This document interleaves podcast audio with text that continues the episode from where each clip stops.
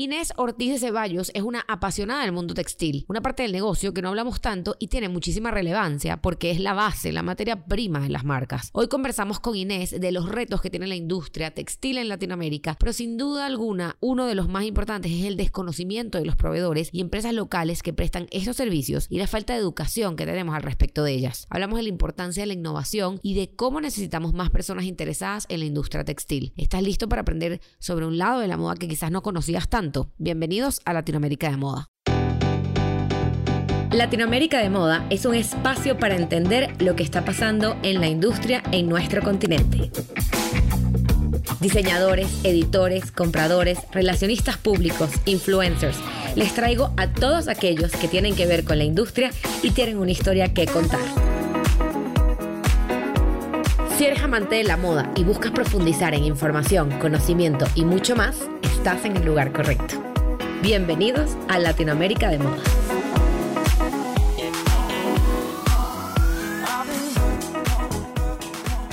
Y bienvenida Inés Ortiz a Latinoamérica de Moda. Es un gusto para mí tenerte aquí porque además creo que eres la primera invitada que, donde vamos a tocar ciertos temas que creo que no hemos tocado y en una conversación que tuvimos Inés y yo, eh, literal decíamos la importancia que es conocer este lado de la industria de la moda, que ahorita vamos a conversar más en profundidad, porque no se habla casi y porque pensamos muchas veces que eh, trabajar en moda simplemente ser diseñador y hacer la parte bonita, hay toda una parte atrás que es súper interesante y que bueno, tenemos aquí hoy a Inés. Inés, bienvenida a Latinoamérica de Moda. Muchísimas gracias, André. Un gusto, la verdad, un gusto haber, bueno, conversado contigo en México eh, y muchísimas gracias por la invitación. Pues empecemos por el principio. ¿Cómo empezó Inés en el mundo de la moda? A ver, esta pregunta la verdad es que me encanta porque creo que no, eh, nunca pensé en quiero entrar a la industria de la moda y este es mi rumbo y yo quiero hacer esto, esto y esto. ¿no? En realidad mi pasión desde un inicio fue y bueno, es en realidad todo este mundo, todo este mundo textil detrás. Eh, yo, bueno, crecí en Perú, entonces es un país con años de años de tradición eh, textil y también, digamos, en mi, en, en, mi familia siempre creció rodeada de fibras, de telas, de búsqueda de siempre buena calidad, etcétera, ¿no? Entonces creo que eso siempre eh, prendió una curiosidad en mí en, esto, ¿no? En la industria. Y en realidad un poco cuando yo estaba eh, buscando qué estudiar empecé a investigar un poco más sobre la industria, etcétera, y encontré esta carrera tecnología textil. En ese momento la gente pensaba pues que era moda, nadie entendía, es algo súper específico, mil y un comentarios, ¿no? Eh, pero bueno, en en, terminé aplicando y me fui a Estados Unidos a estudiar eh, tecnología textil en, en, Carolina del Norte. Y si bien yo también tenía un preconcepto de lo que me iba a encontrar, ¿no? Y de lo que iba a estudiar, una vez que empecé a descubrir todo lo que abarcaba la industria, como cada día me fascinaba y me fascinaba más, ¿no? Claro, como tú dices, la moda es una parte de esta industria tan grande y definitivamente creo que es el pilar más grande eh, de, de la industria textil pero hay tantas cosas en la industria textil que no se conocen y que siempre se asocian únicamente con moda, que creo que eso fue un poco lo que, lo que, lo que más me fascinaba. Y bueno, luego de ya entender y descubrir un poco eh, eh, en la universidad de lo que trataba esta, esta industria, trabajé en Spanx, en Atlanta, que en realidad fue mi primera experiencia en una marca, en, el lado de producción.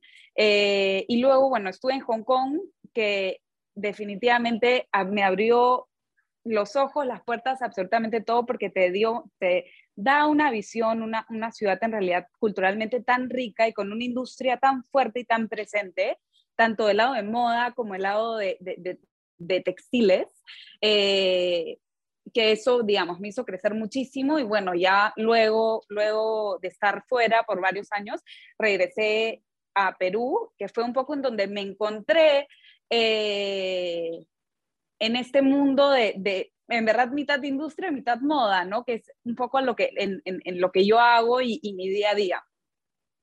Antes de seguir con este episodio, les quiero conversar de Latinoamérica de Moda, la agencia de consultoría de marcas de moda y plataforma educativa que complementa todo lo que aprendemos y compartimos en este podcast. La misión de Latinoamérica de Moda siempre ha sido ayudar a crecer la industria en nuestro continente. Si tienes una marca de moda, quieres trabajar una estrategia de marketing y no sabes por dónde comenzar, yo te invito a que nos escribas al link en la biografía del Instagram de este podcast, arroba Latinoamérica de Moda, llenes el formulario y te estaremos contactando para trabajar juntos tu estrategia de marketing. Y ahora de regreso a este episodio.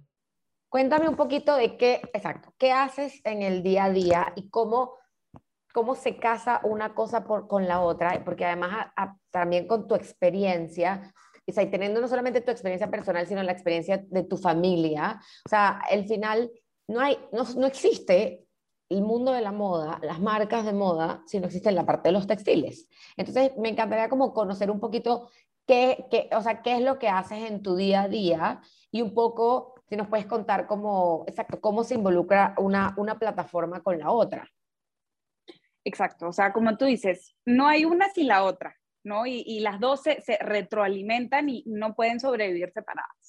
Eh, mi trabajo en, específico es ser estratega comercial eh, de Catalosa, una empresa textil peruana eh, que se enfoca en la exportación de productos y que a su vez tiene una marca, una marca propia de, de, pijamas que se llama In Bloom, que está dentro del mercado peruano hace muchísimos años y, digamos, un poco viendo la expansión a nivel regional e internacional. entonces, en realidad, mi día a día es súper interesante porque por un lado veo el, el, el, el, B2B, que es todo lo que es hacia clientes y es el, ese lado hacia clientes y, y, quizás empresas o marcas un poco más establecidas. Y por otro lado veo eh, el lado de B2C, en donde escuchamos al consumidor, conocemos a la audiencia, conocemos los cambios, qué es lo que quiere. Entonces, en realidad, es súper interesante cómo las dos se entrelazan y, y puedes aprender mucho de una para la otra. ¿No? Entonces creo que, creo que eso es algo súper interesante en donde muchas veces uno se, se, se, enfoca en como, no, yo soy o B2B o B2C, eh, pero en realidad creo que hay tanto por aprender de ambas que, que esta, esta retroalimentación es muy, pero muy interesante.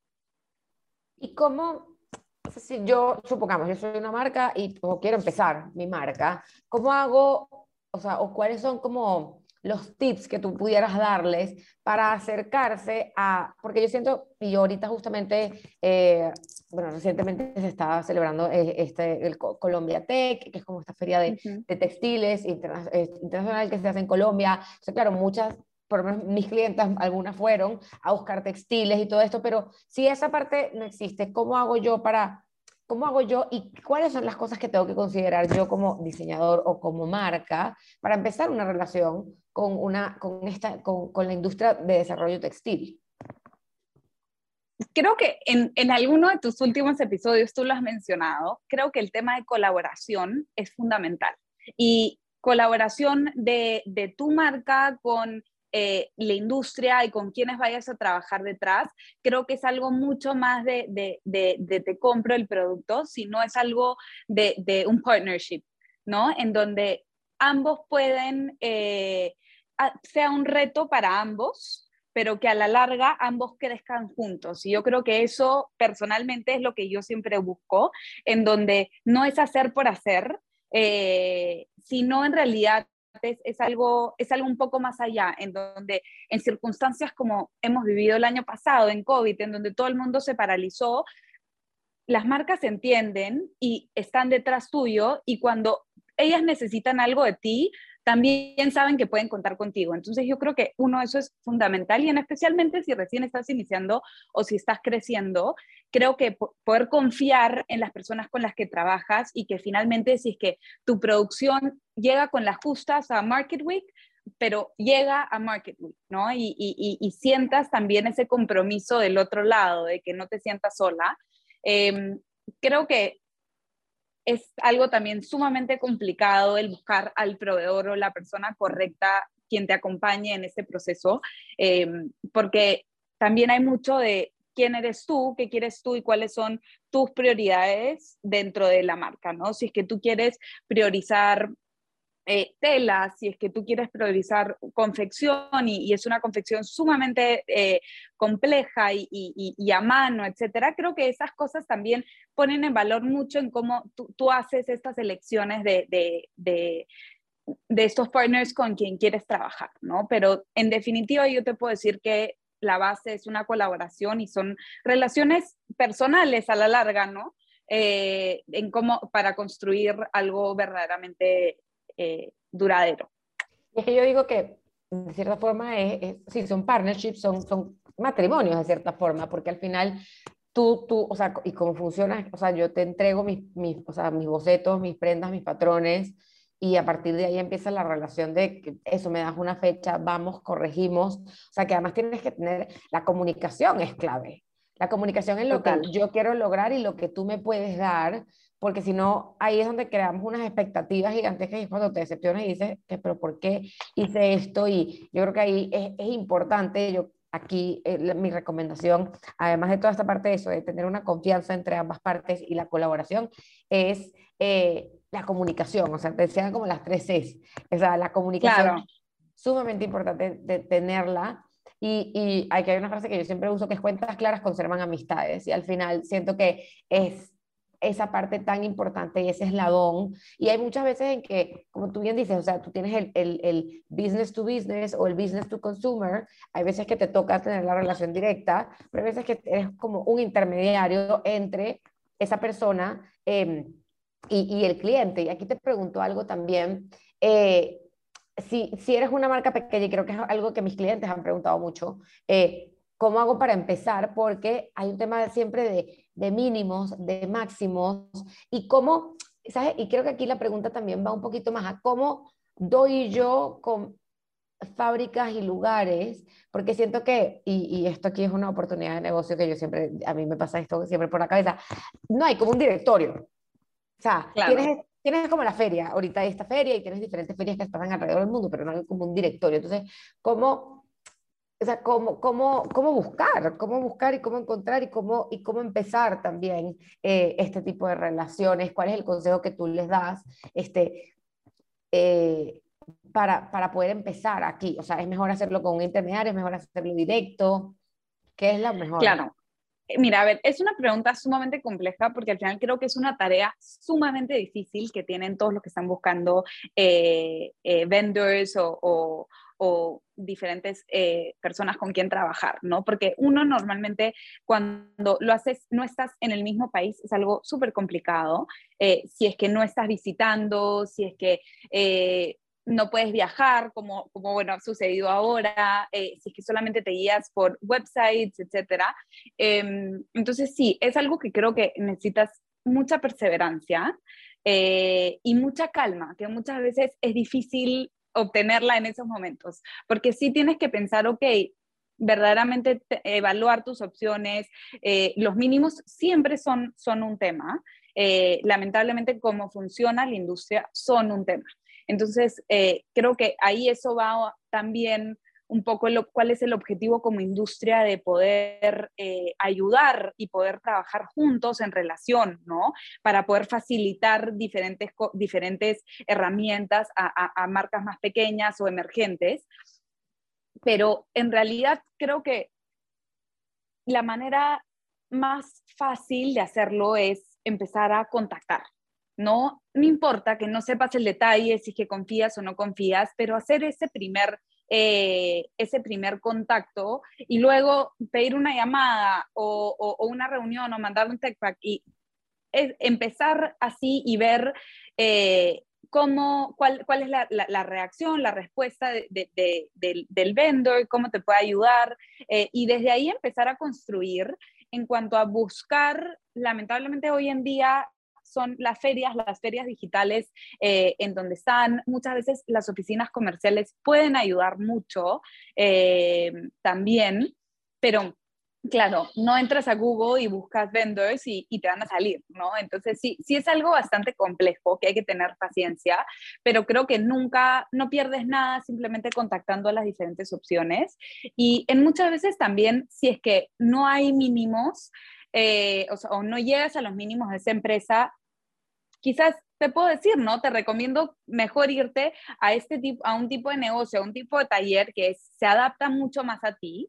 Eh, y quizás te va a hacer hasta un mejor trabajo, porque está especializado en personalización, en cosas de, eh, no sé, a mano, eh, vestidos o lo que sea, ¿no? Porque tienes que, tienes que encontrar a alguien que sea experto en lo que tú quieres.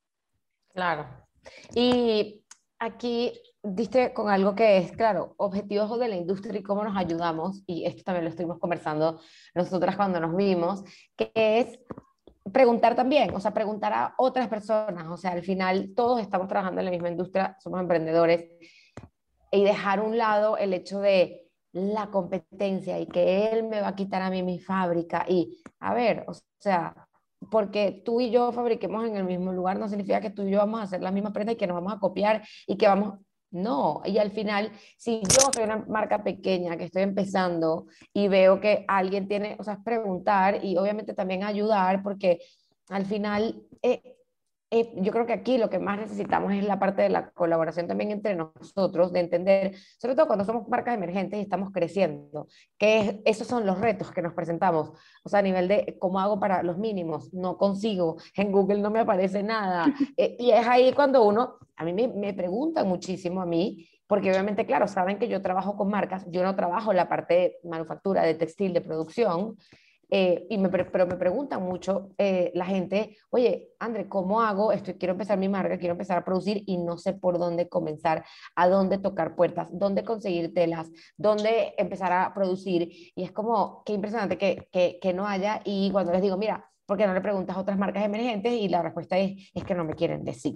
Y es como, a ver, pero es que son la, la principal fuente, fuente de, de, información. Y yo creo que eso, esa parte es como que muy importante dejar un poco como al lado esa parte de, de, de como el cero y, y, la competencia. Y te quiero preguntar, Inés, en, como industria textil en nuestro continente, ¿cuáles han sido como los retos? Sé que eso, el año de, los años de pandemia han sido como muy difíciles, pero en general, como, ¿cuáles son los retos que se presenta esta industria tomando en consideración también que, y sobre todo en Perú, o sea, somos, un, somos un continente muy rico en tema de, de, de materia prima y también en tema de, de sí, de textil, o sea, a ver, y sobre todo eso, Uruguay, Perú, o sea, a mí me impresionó muchísimo cuando fui a Uruguay, la lana que hacen allá y a la gente que le producen en todo el mundo, y era como, wow, qué increíble el pulmón que hay acá, pero ¿cuáles, ¿cuáles han sido, crees tú, los retos que, que se han presentado en el continente para crecer como industria? Sí, totalmente. Y mira, antes de entrar a los retos, que creo que eh, están súper marcados, hay una frase que yo sí tengo que me parece sumamente importante y es que la industria se transforma unida.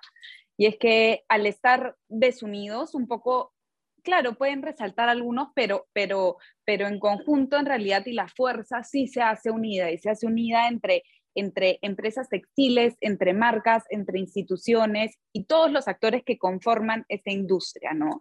Y a los retos, un poco, que creo que también uno los batalla en conjunto, eh, yo considero tres que son sumamente importantes. Uno es eh, la sostenibilidad, la sostenibilidad ambiental creo que es el mayor reto.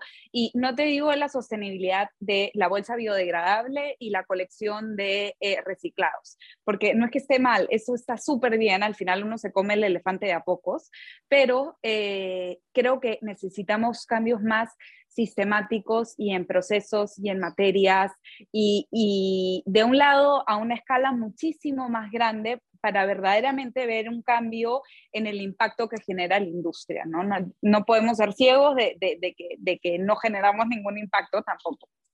Eh, considero además que en, en, este punto, el, el, a ver, la idea del triple bottom line es, y, y creo que siempre es eh, será bastante, bastante práctica, ¿no? En donde todas las empresas, todas necesitan ser económicamente, eh, eh, medioambientalmente y socialmente sostenibles. Entonces, no va una sin la otra. Las tres tienen que ir de la mano y, y hoy en día sí necesitamos todos los esfuerzos para poder descubrir nuevas maneras de, de, de, de continuar en esta industria, pero ser bastante más amigables en el medio ambiente. Y con eso creo que es el segundo reto, que es la innovación. Eh, que en, este, en esta, eh, digamos, en, en, esto, en Perú, en, en, en Colombia, en, México, en Uruguay, en, general en Latinoamérica, la innovación textil va a pasos bastante lentos, que los tenemos, sí los tenemos, pero quizás hoy en día, al momento, a la velocidad que estamos yendo todos y en cómo está yendo la industria, sí necesitamos un poco empezar a, eh, acelerar el tema de innovación. Y, lo que sí me, me, sorprende un montón a veces es, claro, nosotros, o sea, uno empuja a la innovación, uno empuja a la, sostenibilidad y luego vemos también un consumidor en donde me parece que en diciembre quien más vendió durante la campaña navideña fue eh, una marca de fast fashion, ¿no? Entonces, como también innovar en, en, en, en el tema de como tú como consumidor, no tú solamente como industria, ¿no? Eh, y creo que eso va al tercer punto, que es la educación. Eh, el tercer mayor, mayor reto que nosotros tenemos en, en, en Latinoamérica, creo que es, la, es la, la educación alrededor de la industria textil y de la moda, porque porque un creativo no va sin un comercial, sin una persona que, le pueda planificar la producción y sin una persona que sepa sobre, sobre, sobre moldaje y patronaje eh, y sobre quienes hacen telas. Entonces va, va mucho sobre la colaboración y sí necesitamos a gente joven que llegue con, con, otras iniciativas, con, con un aires nuevos, a quizás promover esas esa innovación que necesitamos, ¿no? Y a empujarla. Creo que en el tema de, la educación es fuertísimo, fuertísimo para el tema de, para toda la innovación y además porque en muchos casos las, las industrias, ¿no? Y, los actores principales tienen que estar en, en grandes comunicaciones con instituciones para que digan, mira, yo proyecto en donde vamos a necesitar personas con estas capacidades que yo ahorita no tengo, ¿no? Entonces sí, hacia, qué estamos pensando hacia un futuro, ¿no? Y ese definitivamente es un reto que, que puede tomar muchísimo tiempo en, completarlo, porque la educación no es algo de un año a otro. Em, entonces sí creo que esos son, en definitiva, los, los, tres retos más grandes que tenemos y este año en especial, ya luego de, de, la pandemia y todo, creo que es un año clave que va a eh, sembrar nuestros cimientos para lo que vamos a querer ver en el futuro. Ya, estaba en silencio. Me encantan esos tres puntos porque justamente eh, hemos hablado ya varias veces en el podcast de las marcas que obviamente buscan ser mucho más sostenibles, pero que necesitamos ir mucho más allá, como bien tú dices, de el, no solamente el tipo de fábrica que uso, la bolsa o el empaque, sino también a nivel del impacto, y, creo que eh, lo hablamos en, en, un episodio anterior con Enrique Torres, también de, eh, es el tema social, es el tema de, de respeto cultural, porque creo que eh, ya la parte de apropiación cultural, eh, me parece que estamos como hablando mucho de eso, pero hablemos del respeto cultural, que creo que es lo más importante. O sea, más allá de, hacer tanto énfasis en la apropiación, hablemos del respeto que debemos tener hacia las culturas, hacia los artistas que generan, trabajan cierto tipo de textiles y, tienen ciertos tipos de, de prácticas.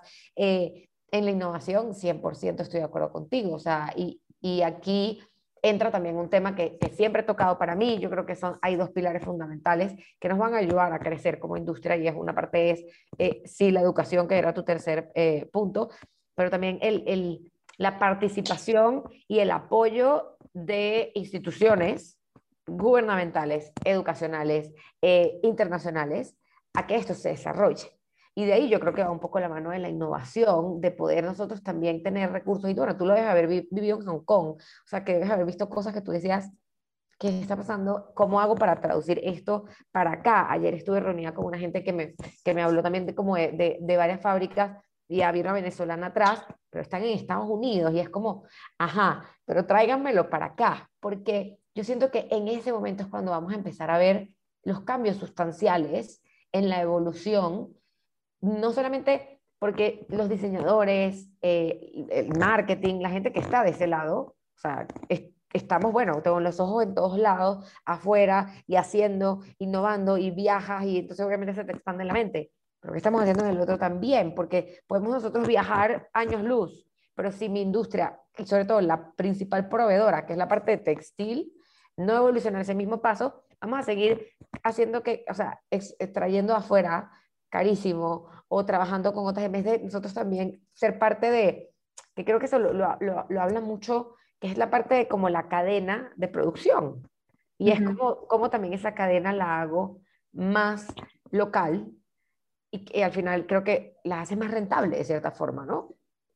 Totalmente, totalmente. Y además también como un poco, eh, eh, a ver, oferta y demanda, ¿no? También como, como nosotros tenemos lo que ofrecemos o lo que queremos ofrecer de todas esas tendencias, entre comillas, porque no es una tendencia, es algo que ya va a quedar, pero, pero que el consumidor verdaderamente lo compre, ¿no? Porque hay todo una, y creo que estamos en toda una etapa inicial en donde todo lo más sostenible es un poco más caro porque cuesta más, todavía no, no todo el mundo está dispuesto a pagar por eso, o quizás hay gente que ni siquiera le interesa, no, no le pone, no le pone mucho, mucha importancia a eso. Entonces creo que también es, es, es algo que no solamente eh, como industria tenemos que, tenemos que ir generando conciencia, porque al final es lo que un poco más demora, ¿no? Crear, crear nuevos procesos o, maquinaria que, que, que, tenga, eh, digamos, unos procesos diferentes, pero sino a la misma vez también desde el lado del consumidor, ¿no? Y cómo, cómo intentamos dentro de todo empujar esto desde hasta donde, donde podamos y convencer al consumidor que verdaderamente esta sí es una opción que vale la pena pagar un poco más, por lo menos en esta fase de transición, porque creo que una vez que ya logramos, ya logremos pasar a que ese sea el modus operandi, ya creo que el tema de, de, de que cueste un poco más, quizás ya no, quizás ya logramos regularlo, ¿no? Pero, pero pero es sumamente importante que al final sí haya un, un, consumidor que esté interesado en esto y que logre que las empresas puedan continuar reinvirtiendo eso en, en, en mantener y, y, continuar con la innovación que requiere.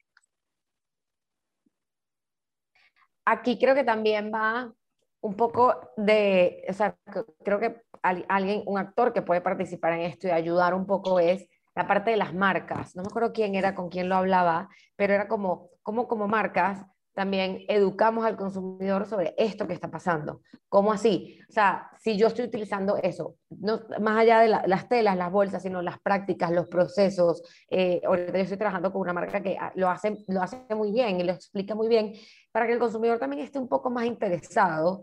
Y yo creo que aquí lamentablemente como funciona mucho es cuando entendemos el impacto que puede generar, es que como que nos interesamos en, ah, pero ¿cómo lo evito? A ver, y lo vivimos ahorita con la pandemia, o sea, entonces era como, ok, ¿cómo lo evito? ¿Cómo no lo hago? ¿Cómo? Entonces, a partir de ahí, pero una vez que el, y creo que las nuevas generaciones, la generación Z es una generación que está súper interesada en esto, que sí es una generación que se cuestiona un poco más. Ojo, hay de todo, o sea, tenemos, o sea, como tú bien dijiste, el gigante de, de las ventas del 2021 es una fast fashion, porque seguimos consumiendo, pero porque también, obviamente, es, es lo accesible.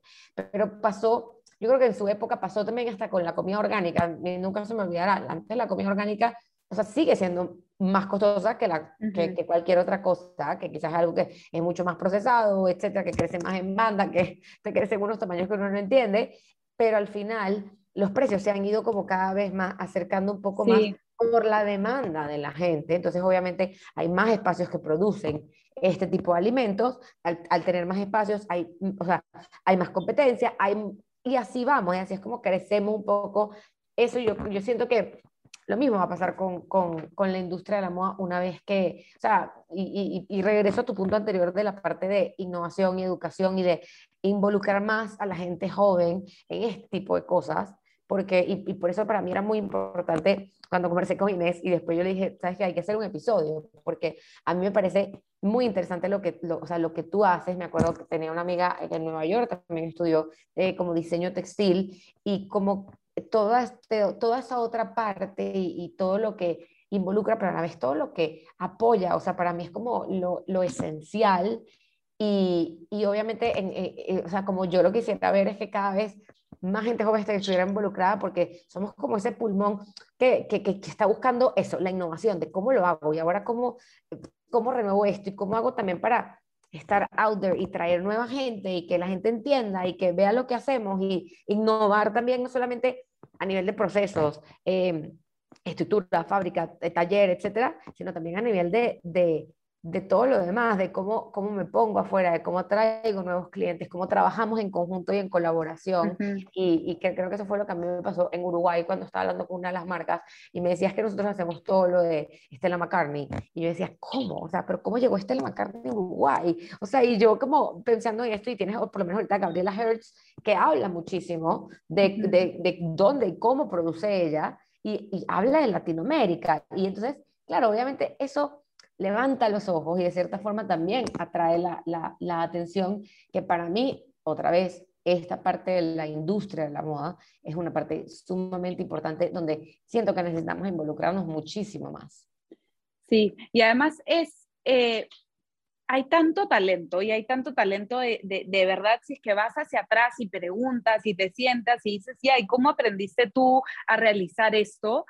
Es algo tan familiar, tan, tan, tan, eh, de tantas tradiciones, eh, que en verdad es súper rico. Y, creo que el no perderlo es lo más importante, ¿no? Además, creo también que al momento en donde, claro, ya ha habido un shift con todo este como supply chain disruption y ha habido un, un, un cambio hacia, hacia, hacia Latinoamérica y Centroamérica en cuanto a grandes marcas que ya no no puede ni siquiera por tiempos entrega, etcétera, producir en el Asia, eh, vienen y claro, vienen inicialmente no buscaban quizás un mejor producto como, como los que hacían aquí inicialmente o en Latinoamérica, sino simplemente porque ya no les quedaba otra opción. Y en realidad se dan cuenta de, de, de que quizás un poco ese, ese movimiento menos desacelerado, un poco más personalizado.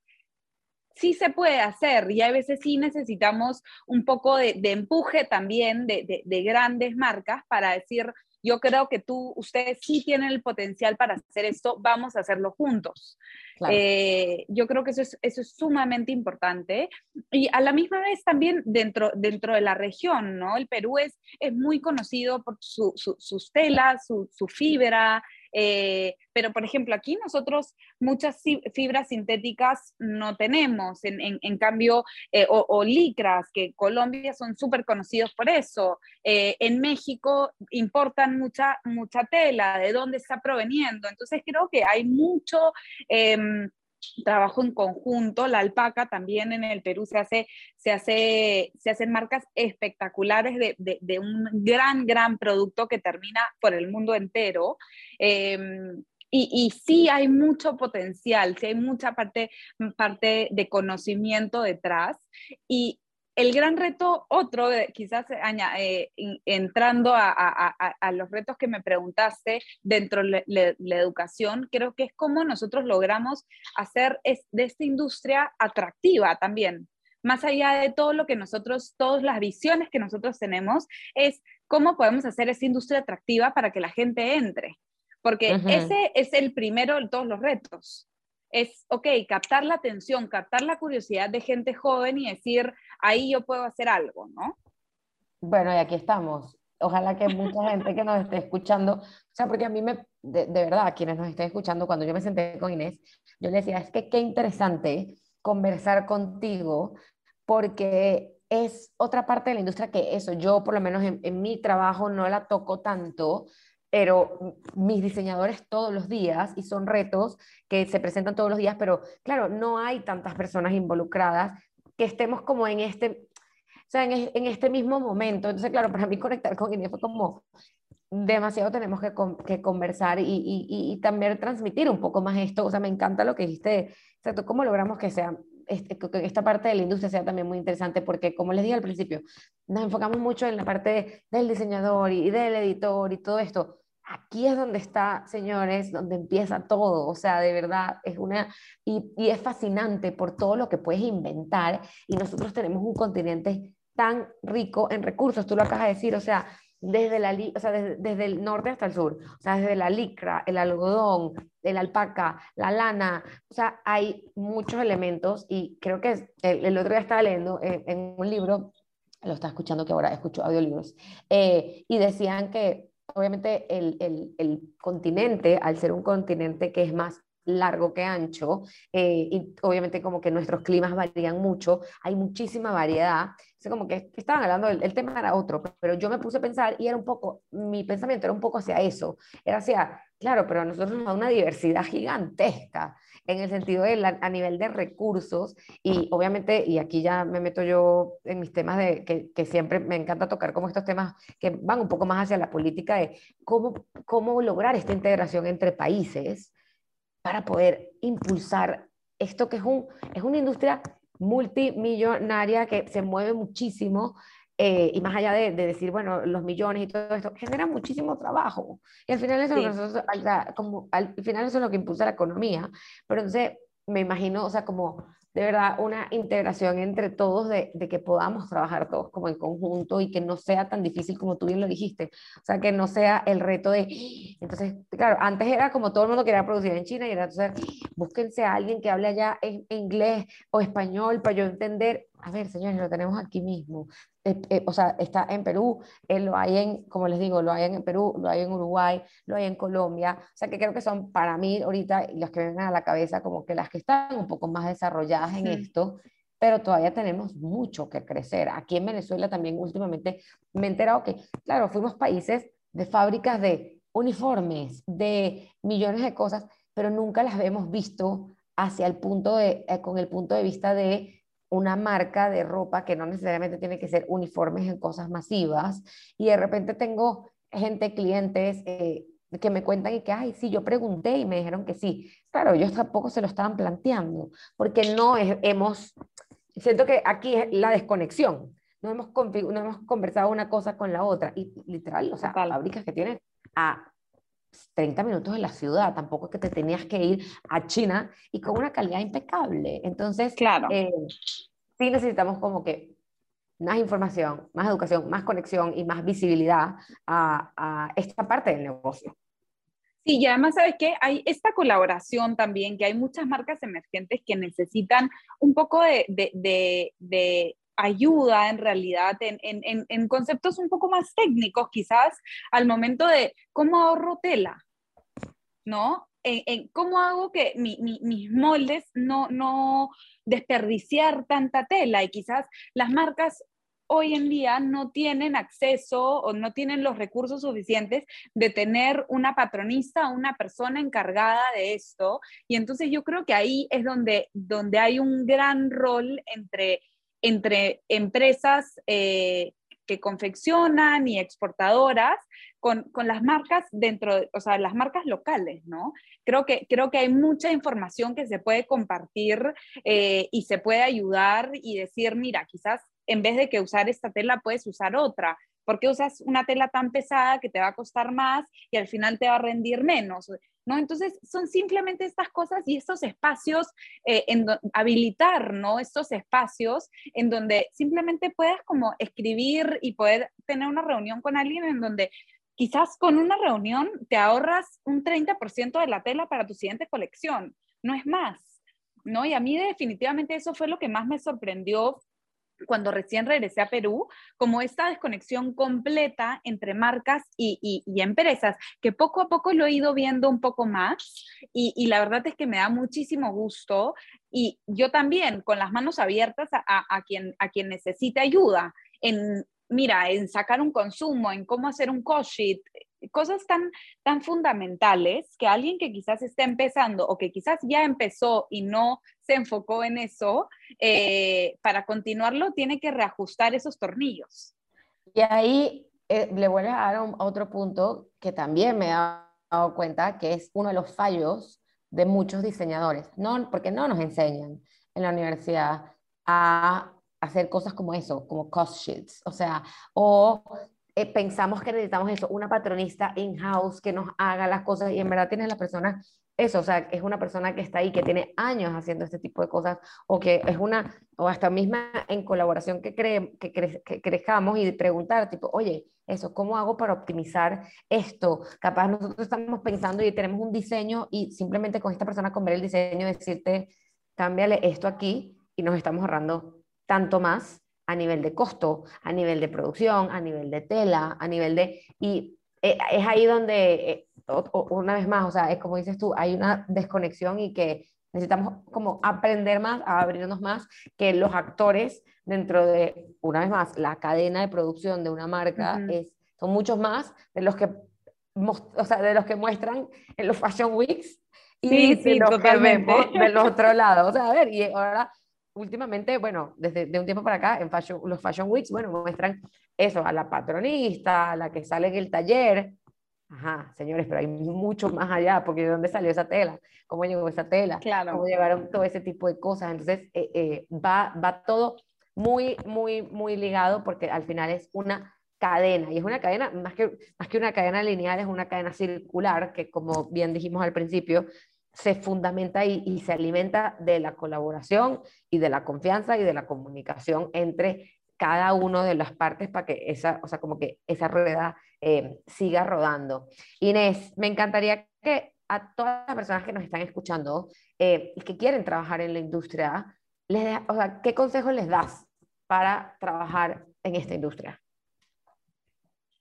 A ver, yo creo que el primero es activar esa curiosidad porque para trabajar en la industria, eh, creo que uno siempre que desconoce llega con, entra con una idea en donde, quizás el primer día te pinchan el globo. Entonces creo que activar esa curiosidad desde el día uno en realidad y, para aprender diferentes cosas y en el camino te vas a ir dando cuenta qué es lo que más te gusta y hacia dónde, porque creo que decir que quiero trabajar en moda es algo demasiado amplio. Eh, entonces sí, sí, eso es muy importante. Y creo que también en ese camino en donde aprendes, conoces a personas, quizás ahí mismo vas a poder ir construyendo lo que finalmente quieres o hacia donde finalmente quieres llegar. Eh, porque creo que, mira, el, final del mundo es un granito de arena, es enano. Entonces, sí, nunca sabes eh, con quién te puedes encontrar que el día de mañana te puede ayudar o te puede conectar con una persona, ¿no? Mira cómo nosotras conectamos, nosotras dos, eh, literalmente por un mensaje. Entonces, creo que ese tipo de cosas es o sea, activar esa curiosidad es súper importante y salir de tu zona de confort, porque de verdad que las industrias no, no remotan solamente en el país en donde estás, sino como estamos hablando, algo mucho más global.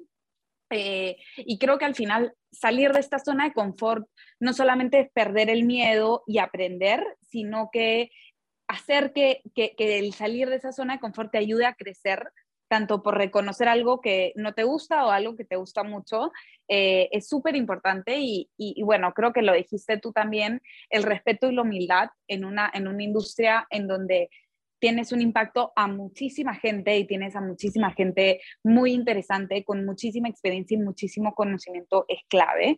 Em, y bueno, por último, una cuarta cosa creo que es la perseverancia. Eh, porque una persona perseverante y que tiene un objetivo claro, nada la detiene hasta que, hasta que lo logra. tal cual.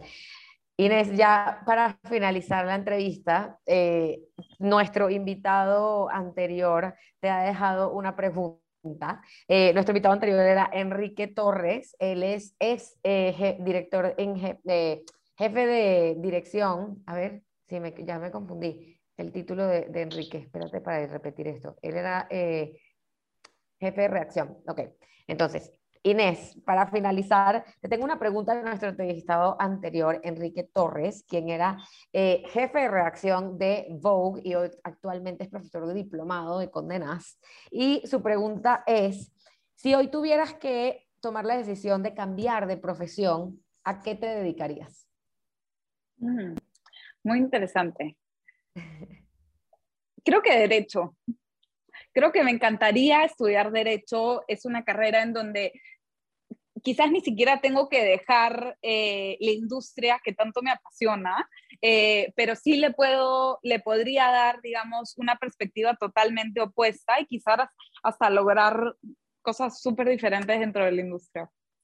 Me da mucha risa porque Enrique es de profesión abogado. Abogado. O sea, entonces me parece que, o sea, qué buena, qué buena respuesta de cómo, cómo coincidimos. Inés, muchísimas gracias por tu tiempo, por compartir tu conocimiento. Porfa, cuéntanos cómo la gente se puede poner en contacto contigo, si tiene dudas, si quiere trabajar con ustedes, o sea, cómo, cómo puede hacer para que empecemos, como venimos diciendo todo el episodio, poder conectar y poder empezar que esa, esa, esa rueda empiece a rodar en el continente. No, gracias a ti, André. En realidad me pueden buscar por Instagram, Inés Ortiz de Ceballos. Es súper simple, eh, mi nombre completo. Y, nada, en realidad encantados. Y, una vez que conectemos eh, a todo, todo lo que, de lo que pueda ayudar, yo feliz. Inés, muchísimas gracias por estar hoy en Latinoamérica de Moda y nos vemos en una próxima edición. Gracias por escuchar un nuevo episodio de Latinoamérica de Moda. Si te gustó este episodio, no olvides suscribirte al podcast y compartirlo en tus redes sociales y con tus conocidos, tagueando arroba Latinoamérica de Moda. También nos encanta leerte. Déjanos un comentario o envíanos un DM con todas tus opiniones. Nos vemos en un nuevo episodio de Latinoamérica de Moda.